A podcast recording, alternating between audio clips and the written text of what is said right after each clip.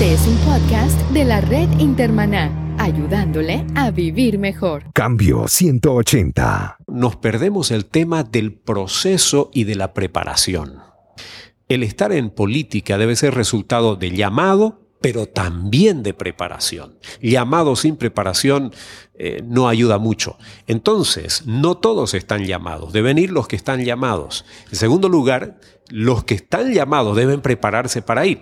Y en esto de la preparación hay el proceso de desarrollar liderazgo personal. Cambio 180. Pero yo no creo que la iglesia debe participar orgánicamente como si fuera un partido político, porque ahí, la verdad, paga las consecuencias, paga una factura muy alta.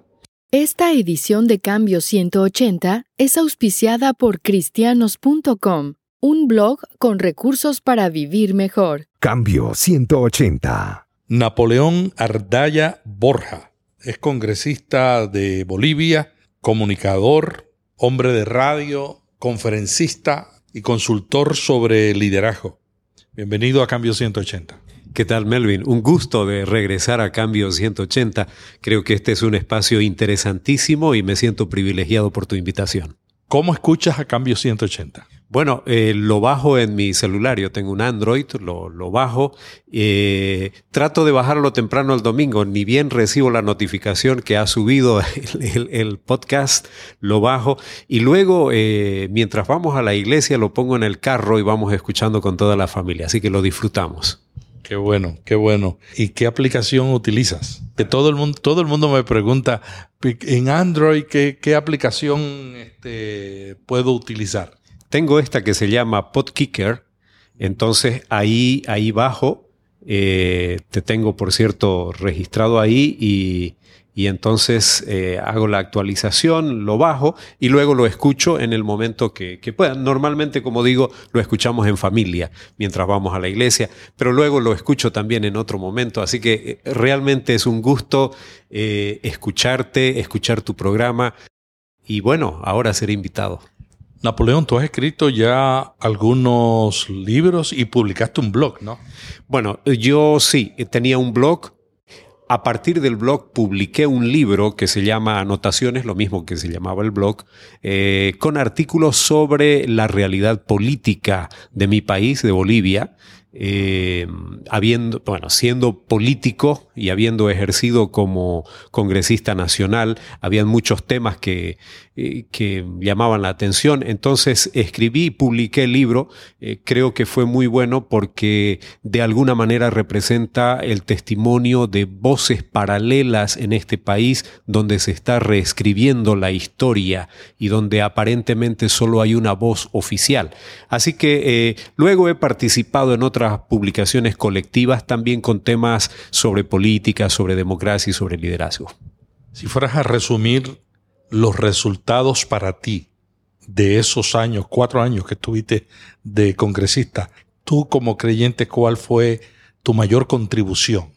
Claro, eh, mira, la, pregunta me parece tremendamente importante porque muchas veces me encuentro con hermanos cristianos muy nobles, muy honestos, que cuando se enteran que yo fui congresista nacional me dicen, wow, ¿y a cuántos convertiste ahí en el, en el Congreso? Y digo, Perdóname, pero si yo me hubiera dedicado solo a evangelizar, yo me sentiría frustrado porque yo fui elegido miembro del Congreso Nacional de mi país para legislar, para fiscalizar y para hacer gestión. Y el salario que me pagaban con los impuestos de los contribuyentes e-, era para hacer labor legislativa, no para hacer labor religiosa. Por cierto que fui un testigo de Jesucristo, pero para mí eso debe ser en el cristiano como respirar para respirar no tienes que pensar, ¿qué hago ahora? Ah, tengo que inhalar. Y ahora, no, ahora exhalar. No, no, no, no piensas, simplemente respiras.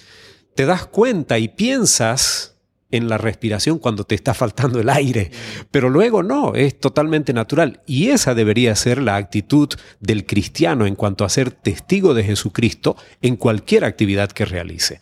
Eh, fui testigo de Jesucristo, compartir mi fe, por cierto, pero los resultados de los que yo puedo hablar en la labor legislativa están expresados en temas concretos, la renovación de una ley de hidrocarburos que ha mejorado los ingresos para el país. Lamentablemente el actual gobierno, que en ese momento se opuso a esa ley, eh, ahora usa el beneficio, pero se lo atribuye a, sí mismo. Eh, eh, en la lucha por una descentralización eh, en el país, la consecución de logros en la participación democrática. Eh, fui uno de los principales impulsores y, el, y, el, de la ingeniería legal para lograr la elección de gobernadores. Antes en Bolivia los gobernadores eran designados por el presidente de la República, hoy son elegidos y fui, fui uno de los que lideró todo ese movimiento. Eh, en fin, te podría mencionar varias leyes. Por cierto, me dirás, y para la iglesia, bueno, también peleamos por eh, la libertad de conciencia, peleamos por aspectos que en su momento eh, iban a dañar a la iglesia, sacamos la voz muy fuerte y en, esa posición fue muy interesante, también en los temas valóricos, ¿verdad? Eh, de, esta agenda valórica que defendemos los cristianos, fue muy interesante porque eh, trabajé de una manera coordinada no solo con el liderazgo cristiano evangélico del país, pero también con el liderazgo, por ejemplo, de la Iglesia Católica, que es un aliado tremendamente importante en estos aspectos valóricos. Alguna gente piensa que una de las principales contribuciones de un político cristiano está en los valores y los valores no, no tienes que dar un sermón, eres tú ¿Cómo los valores influenciaron tus decisiones como político? Bueno, por un lado, eh, como dices, en, lo personal, los valores, los principios y valores que una persona encarna van a eh, guiar su comportamiento, su conducta, sus acciones, sus palabras. Y esto fue tremendamente importante en la labor, en la labor misma del parlamentario.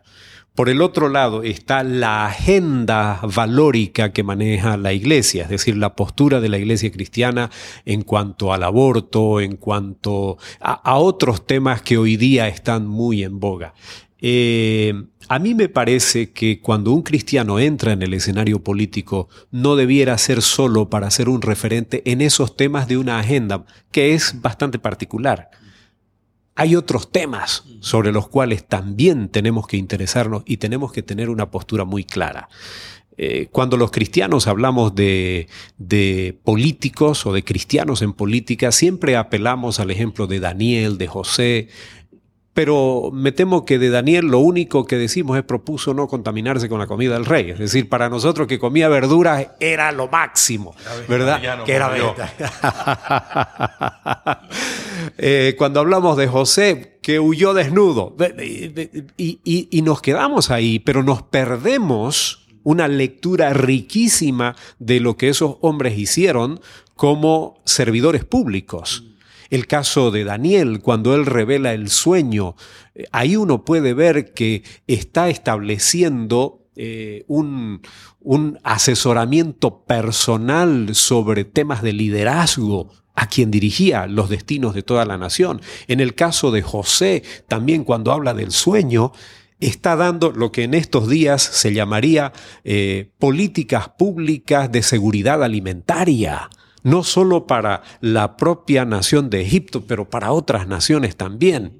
Y es este aspecto que muchas veces nos perdemos los cristianos que, entramos en política, vamos con una mentalidad muy, muy religiosa y cuando hablamos de valores, bueno, están muy, muy marcados con una agenda específica, pero nos hemos olvidado de otros temas en los cuales Dios está interesado y quiere que nosotros también actuemos para que haya transformación en nuestras naciones. Hay mucha gente que también piensa que el político cristiano tiene un conflicto cuando tiene que ser fiel a su partido y al Evangelio. ¿Cómo tú ves esa dicotomía? Cuando yo hablo, porque doy conferencias sobre esto del cristiano en la política y todo esto, esa pregunta surge inevitablemente, especialmente de la gente joven. Hey, yo quiero entrar en política, pero, pero esto, ¿cómo se maneja?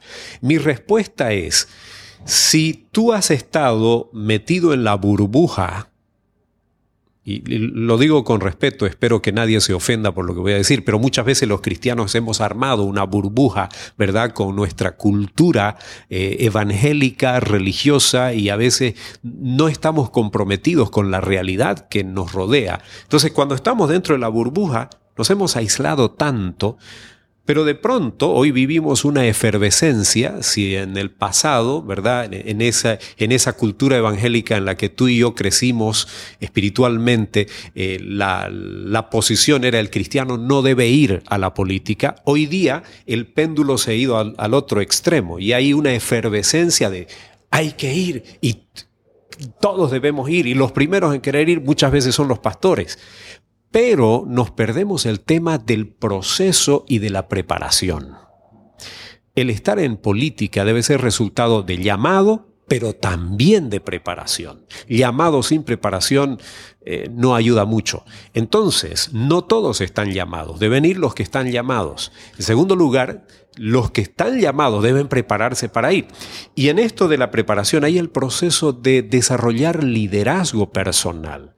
Entonces, eh, para responderte concretamente a la pregunta, en mi experiencia personal yo no tuve esas dificultades porque había una trayectoria de liderazgo institucional, de participación, de manera que cuando soy invitado a ser candidato, no es un evangélico que sale de una iglesia para que tengamos un candidato evangélico. De hecho, fui en un partido político no religioso y yo no creo en los partidos confesionales.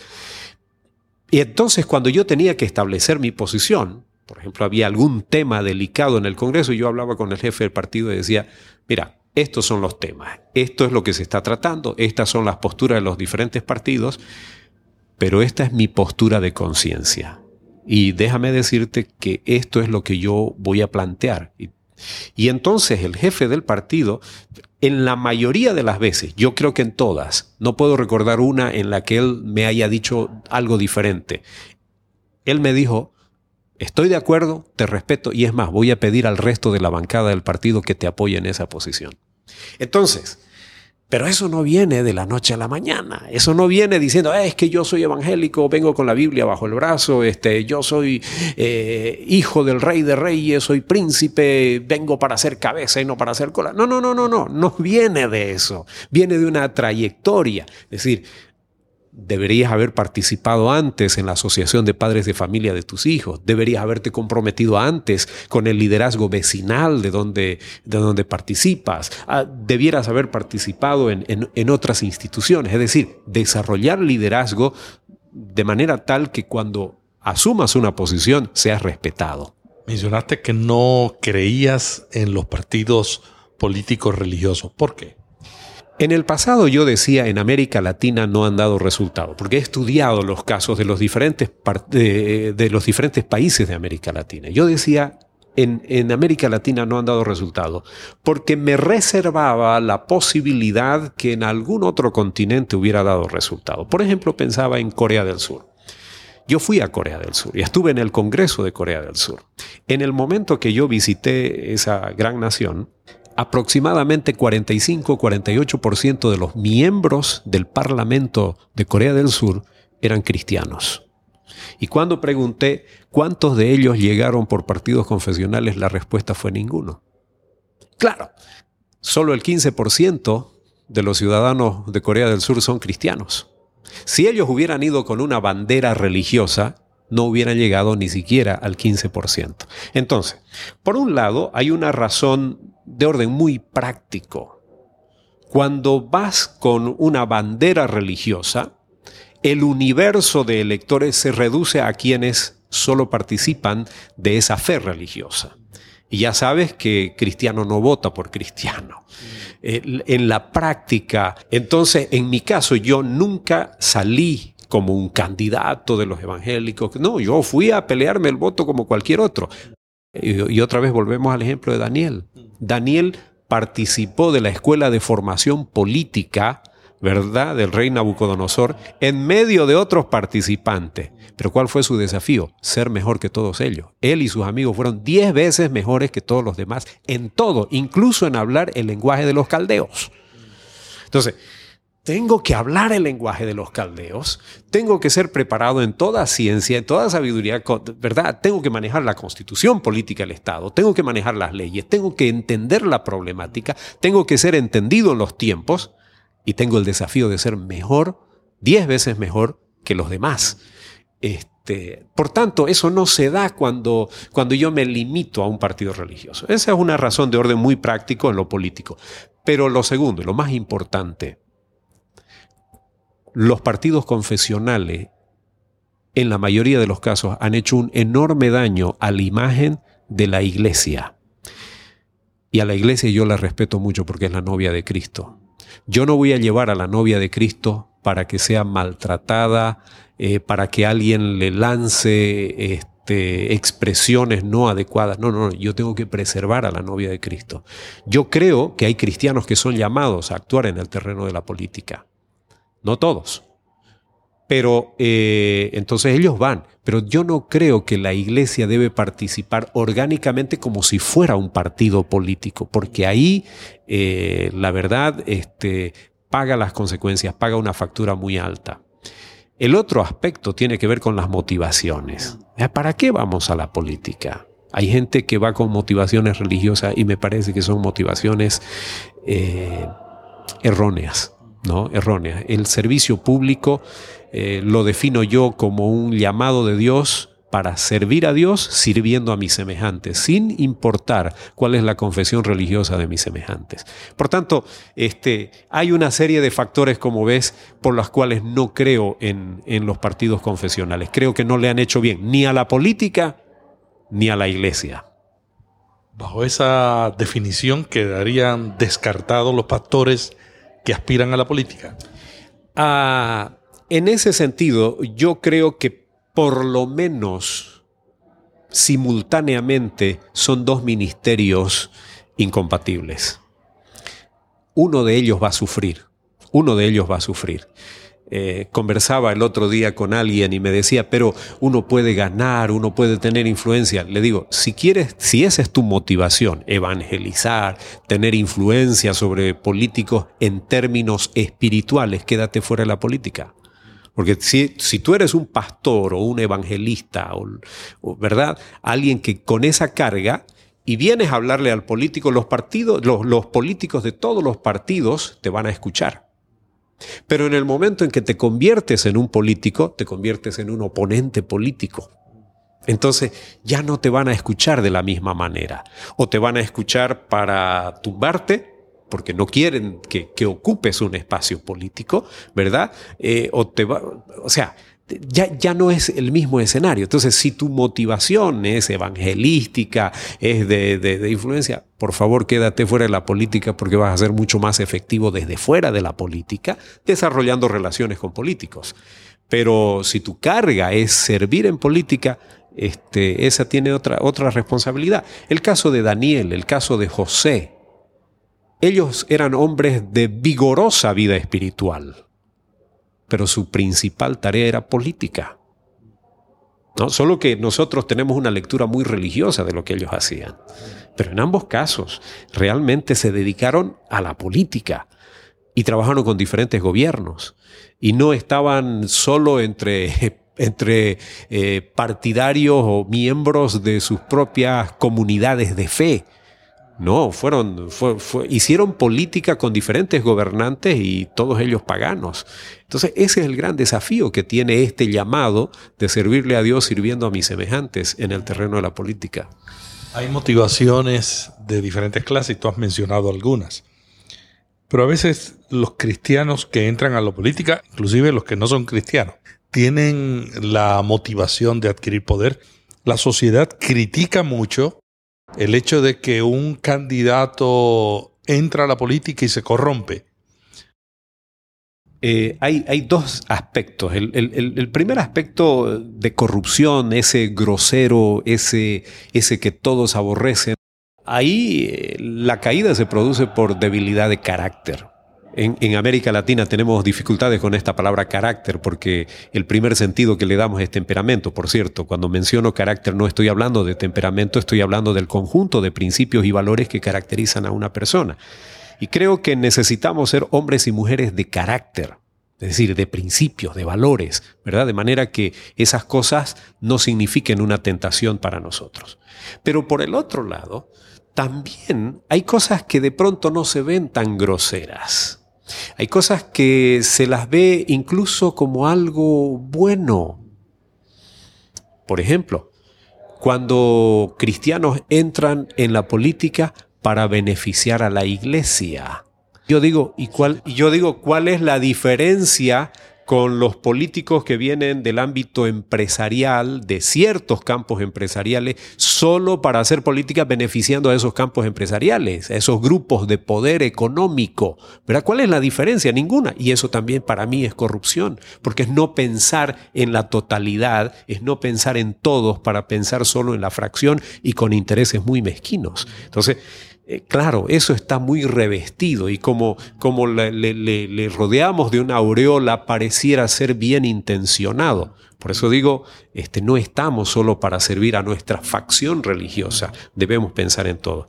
Eh, hace algunos meses estuve en otro país latinoamericano dando conferencias sobre esto, eh, del cristiano en la política. De hecho, estoy escribiendo un libro, el, nombre del proyecto es un, cristiano, un político como Dios manda. ¿no? Ah, buenísimo, te felicito, buen nombre, me encantan los nombres así provocativos. Provocativos. Bueno, se me acerca después de la conferencia una jovencita, me dice, soy abogada, me interesa el tema de la política, estoy apasionada. Yo en este momento trabajo en el gobierno municipal de mi ciudad y tengo un problema. Resulta que hay un concejal municipal que es miembro de una iglesia y por la influencia que tiene ha logrado que la iglesia levante una edificación pero que está fuera de norma, la norma municipal. No. Se ha armado un problema y ahora mi jefa, que sabe cómo es este problema, se ha lavado las manos y me ha dejado a mí que yo tome la responsabilidad. ¿Qué hago? Porque por un lado se trata de la iglesia, es la obra de Dios, es una construcción. Y le digo, perdón, tú eres abogada, ¿verdad? Como abogada sabes lo que dice la norma dime una cosa, ¿se transgredió o no la norma? Si se transgredió, bueno, no tienes más que decir. No importa que sea una iglesia si transgredió la norma, pero por favor, eso no se puede apañar. Entonces, e, este es el tema. Los cristianos muchas veces tenemos una voz muy fuerte, un discurso muy fuerte contra la corrupción, pero a veces nuestra falta de cuidado en los detalles cuando entramos en este tipo de escenarios nos hace caer también en corrupción. Claro, la rodeamos de una aureola, no es para la obra del Señor, para la bendición. El Señor respondió a nuestra oración y puso una persona en el gobierno que nos echó la mano. ¿Qué tal? ¿Qué tal, verdad? Entonces tratamos de racionalizar cosas que no... Haciendo algo ilegal haciendo algo ilegal. Entonces, este, no, es, es un tema muy complicado. Entonces, muchas veces no pensamos en estas áreas, pensamos en lo otro, lo más grosero. A veces a mí la gente me pregunta y me dice, wow, ¿y cómo fue luchar contra la corrupción? ¿Y qué tentaciones? le digo, yo no puedo recordar una sola oportunidad en que alguien me haya tentado y me haya dicho, hoy, eh, aquí hay este negocio, no, no quisieras participar. No, nadie. Por el contrario, aprendí que cuando ellos te conocen, que eres una persona con principios y valores, ellos mismos delante de ti cambian, ¿no? no hacen lo que, lo que supuestamente hacen delante de otra gente, delante tuyo, porque no quieren estar expuestos a pasar por situaciones de esa naturaleza. Así que eh, para mí la, la, mayor lucha era saber si las decisiones que estaban tomando eran las más sabias, porque Claro, los cristianos en política eh, eh, no tenemos una larga trayectoria en ese terreno. Y entonces eh, a veces podemos cometer errores que no son corrupción, son errores políticos. El decir algo antes de tiempo, el callar algo cuando deberías haberlo dicho, el hablar en su momento, son errores políticos. O sea, el ser entendido en los tiempos como eran los hijos de, bueno, de esta tribu pequeña entre la, gente de David, se me fue en este momento el nombre, ¿verdad? Pero eh, el ser entendido en los tiempos, Y esos errores te cuestan caro. Y ahí viene otra vez el, el, el, riesgo cuando fuiste a nombre de un grupo religioso quien paga la factura de eso, que no es corrupción, eso es un error político. También es la iglesia quien paga esa factura. Por eso eh, yo no estoy de acuerdo en los partidos confesionales. En Centroamérica yo creo que fue de los primeros lugares donde tuvimos numerosos políticos eh, identificados como creyentes, como líderes de iglesia, en algunos casos como pastores. Y algunos de ellos dejaron una mala imagen. ¿Cómo tú manejaste eh, cuando estabas activamente trabajando en la política esa situación que alguien te mencionaba, te mencionaba esos políticos que fueron una vergüenza para la iglesia? Bueno, fíjate que yo consulté, consulté al, liderazgo de la ciudad de donde yo soy, de Santa Cruz de la Sierra, liderazgo cristiano evangélicos, líderes prominentes de diferentes denominaciones. Y en la mayoría de los casos, ellos en su momento me dijeron, este, nosotros creemos que Dios te llama te respaldamos en oración. Hubo uno que me dijo, cuidado, cuidado, ese es un terreno muy duro. Hubo otro que me dijo, arrepiéntete de donde has caído. Regresa, ¿verdad? Pero sí. ¿Qué te ha pasado? ¿Qué te ha pasado? Abandonaste el buen camino. Así hubo otro cuando terminó mi periodo. ¡Wow! Estoy contento que hayas regresado al Señor. ¿Regresado a dónde? A la iglesia, al Señor. No, si yo nunca me fui, fui obedeciendo al Señor. Este, eh, sí, un poco el, el, tema de dentro de la misma iglesia hay mucho de eso. Eh, una gran ventaja que yo tuve es que como nunca hice campaña a nombre de la iglesia, nunca usé el hecho de ser un cristiano como un factor de campaña, vengo en nombre de los cristianos. Yo fui como alguien que había trabajado como periodista por 20 años, que por 20 años había analizado la realidad de mi país, pero ahora venía interesado en no solo analizar, sino en participar en respuestas a los problemas de mi país. Y como había una credibilidad por el liderazgo institucional, había estado en el liderazgo de los medios de comunicación, ¿verdad? De, la ciudad, los medios privados, en fin, eh, había participado de todo esto. Entonces había una, una, trayectoria, la gente sabía de dónde yo venía, pero, pero por el otro lado, o sea, sabía que yo era un cristiano, pero por el otro lado había una trayectoria institucional. Entonces, este, digamos que en ese momento los ataques no fueron tan, tan duros, tan directos, pero, y por el otro lado, un poco que, que a mí lo que me preocupó fue hacer las cosas bien, trabajar y, como digo, responder a ese llamado de Dios para servir en, en, aquello que Dios me estaba llamando, y no tanto preocuparme por proyección de imagen. Eh, esta es otra tentación del, del, político común y corriente, que se preocupa solo por la imagen que proyecta y no por el trabajo que realiza. Yo recuerdo bien la primera vez que un periodista, analista político, el más serio y el más eh, crudo del país en su ataque con los políticos, habló de mí, hizo una crítica, lo que él decía, todo lo que podía criticar era que yo era desconocido en el escenario político. Entonces mis amigos me decían, te criticó, habló de ti, es el, es el analista más escuchado del país. Entonces yo decía, bueno, quiere decir que ya existo políticamente, ya se está ocupando de mí. Pero en mi fuero interno yo decía, lo que yo voy a hacer es trabajar. Fue interesante que al poco tiempo él comenzó a ver el trabajo que yo realizaba. Nunca le contesté. Nunca salí en defensa, nunca fui a, a cuidar mi imagen, no. Cuando él comenzó a ver mi trabajo, comenzó a tener una opinión totalmente diferente, al punto de que ya hacen varios años que yo he dejado de ejercer como parlamentario. Hasta el día de hoy, cuando él menciona mi nombre, dice, ese fue un parlamentario diferente. Ese fue diferente y este tuvo estas y estas virtudes. La gente cuando lo escucha dice, te has convertido en el adulado de él, en su favorito. Pero, pero tiene que ver con esto de ponerse a trabajar en lugar de simplemente pensar en cuál es la imagen que estoy proyectando. Cuando terminó mi periodo fui invitado por varios partidos a correr ya como candidato a senador. Y tiempo después, el presidente de una de estas compañías de encuestas y estudios, un amigo mío que es cristiano, me dice, yo voy a cometer una infidencia con los clientes. La razón por la que todos ellos te invitaron era porque nosotros te hicimos medición y eras el único político que terminaba un periodo que tenía un nivel alto de aceptación y que la gente decía, queremos que ese regrese. El resto había desgastado tanto su imagen.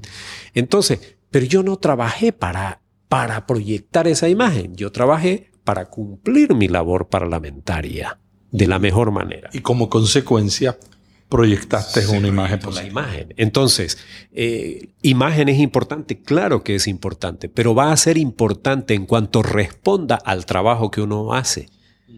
Eh, tú y yo somos hombres de medios y sabemos eh, lo, que, lo que es posible hacer a través de los medios. Es posible proyectar una imagen que no corresponda a la realidad, pero la gente no es tonta, en algún momento se da cuenta. Así que se trata de trabajar, hacer la tarea.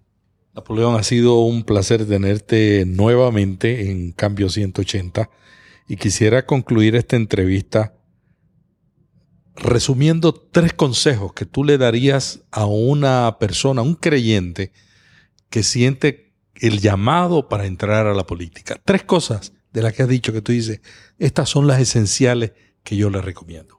Primero, que se asegure que es un llamado de Dios y que no es una búsqueda de extensión del poder. A veces el poder dentro de la iglesia nos queda pequeño y andamos buscando dónde ejercerlo fuera. Que se asegure de que es llamado de Dios. Segundo, que entienda que el llamado no es suficiente, se requiere preparación, como para cualquier otro ministerio. El que es llamado a ser pastor, con ser llamado no es suficiente, se tiene que preparar para ser el mejor pastor que pueda ser. El misionero, lo mismo, lo propio en este campo. Y en tercer lugar, que entienda que está en un escenario que no es el de dentro de la iglesia. Las responsabilidades son diferentes, el rol es diferente, el resultado que se espera es diferente y tiene que tener, desarrollar un sentido de ubicación, un sentido político, ¿verdad? Trabajar en estos aspectos. Creo que eh, esos, hay otros más que podríamos mencionar, pero creo que esos tres son básicos, son fundamentales. Cambio 180. ¿Cómo mantenerse relevante en un mundo diferente?